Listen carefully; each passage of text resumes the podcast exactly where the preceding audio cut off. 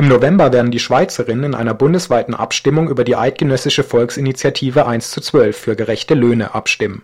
Das derzeit kontrovers diskutierte Volksbegehren fordert, dass niemand mehr als zwölfmal so viel verdienen darf wie die schlechtbezahlteste Mitarbeiterin im selben Unternehmen. Das durchschnittliche Verhältnis von Höchst zu Tiefstlohn in der Schweiz lag im Jahr 2008 bei 720 zu 1. So verdiente der Konzernchef von Novartis Daniel Vasella zu diesem Zeitpunkt mit einem Gehalt von 40 Millionen Franken circa 720 Mal so viel wie sein Mitarbeiter mit dem tiefsten Lohn. Gegner der Initiative wie der Schweizer Arbeitgeberverband befürchten, dass bei einer Annahme der Wirtschaftsstandort Schweiz geschwächt und die Abwanderung von Großkonzernen provoziert würde. Der Nestle-Chef Peter Brabeck drohte bereits mit einer Verlagerung seines Unternehmens. SVP-Nationalrat Mörgeli sieht den Sozialismus in die Schweiz einfallen und die Planwirtschaft samt totalem Staatsapparat drohen. Ex-UBS-Chef Grübel befürchtet gar, dass der berechtigte Glaube daran verloren gehen könnte, dass jeder Außergewöhnliches leisten kann. Für mich klingt das schon fast wie die Angst vom Tod des Schweizers Traum. Ich habe den Initiator der Initiative und Präsidenten der Schweizer Jungsozialisten David Roth zur Initiative selbst befragt und mit den höchst ideologischen Argumenten seiner Widersacher konfrontiert. Ja, das ist wirklich nichts anderes als Ideologie, weil ähm, der Schweizer Erfolg, aber ich glaube überhaupt auch Erfolg in der Wirtschaft hängt von hängt davon ab, was die Menschen leisten können und die Menschen können das leisten, was ihnen das Umfeld ermöglicht.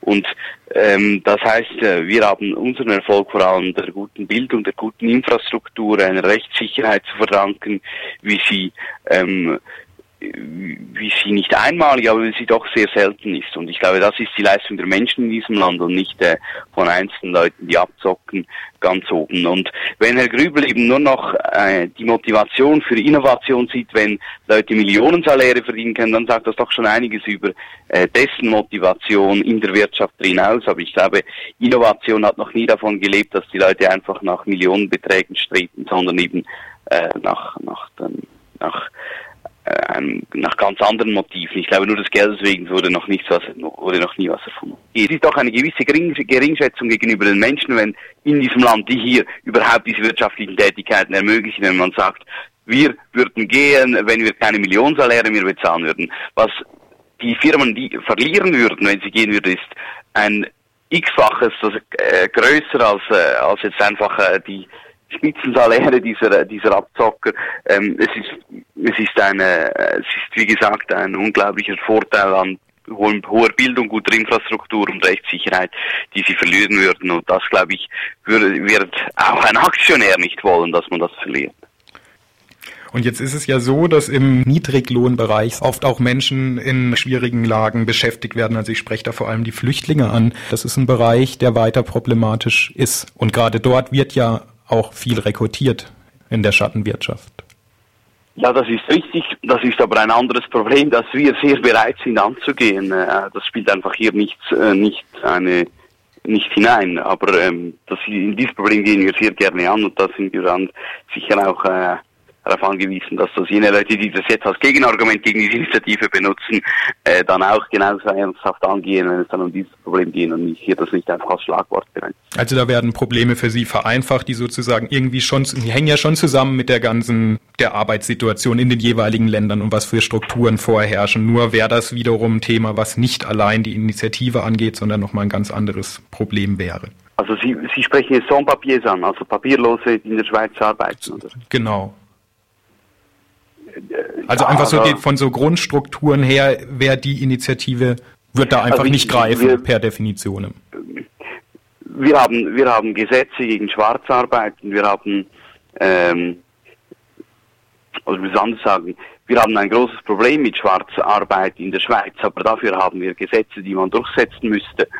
Und wir sind bereit, die Mittel dafür das, äh, zur Verfügung zu stellen. Es gibt offenbar einzelne äh, Unternehmen, die es mit den Gesetzen hier nicht so genau nehmen, aber die muss man halt zur Rechenschaft ziehen. Aber das spielt überhaupt keine Rolle in der Frage dieser Initiative. Hier geht es um die Millionensaläre von äh, ein paar wenigen, die oben äh, das nehmen, was eigentlich äh, allen zustehen würde.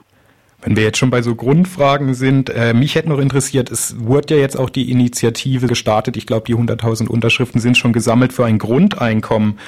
Wie sehen Sie die Initiative? Ich finde die Diskussion um ein Grundeinkommen sehr interessant. Ähm, also in, der Frage von der Existenzberechtigung jedes Menschen, äh, unabhängig von, von der von der, von der Arbeit, die er leistet, das heißt unabhängig davon, was von der Gesellschaft als richtig und wichtig beachtet wird. Aber grundsätzlich bin ich doch der Meinung, dass Leute, die arbeiten, ähm, eben auch von, vom Lohn dieser Arbeit leben können müssen. Und es kann nicht sein, dass der Staat mehr oder weniger die, die Privatwirtschaft hier subventioniert. Und deshalb bin ich relativ skeptisch, was das Grundeinkommen anbelangt. Es ist auch das Problem hier ähm, von, von, äh, von einer nationalstaatlichen Lösung. Das heißt, wie geht man dann mit Migration um? Wenn man ein Grundeinkommen innerhalb eines Landes einführt, dann müsste man sehr restriktive Migrationsgesetze machen ähm, um, um das abzugrenzen und vor allem auch äh, die, dieses Grundeinkommen umfasst nur Leute mit einer Aufenthaltsbewilligung in der Schweiz und wie gesagt, es sind also 300.000 Leute, die in der Schweiz arbeiten ohne Aufenthaltsbewilligung. Das heißt, die wären eine neue Unterschicht, ähm, die dann die die weniger beliebte Arbeit dann ausführen müsste für einen immer noch schlechten Lohn. Ja, was sozusagen ja schon die Verbindung wäre zur Frage davor, das ist eben, diese Problematik bleibt bestehen, die durchzieht ja wirklich die gesamte Frage jenseits des Nationalstaats, wie damit umzugehen. Ja, nur, nur be betrifft sie unsere, unser Anliegen nicht wirklich. Ja.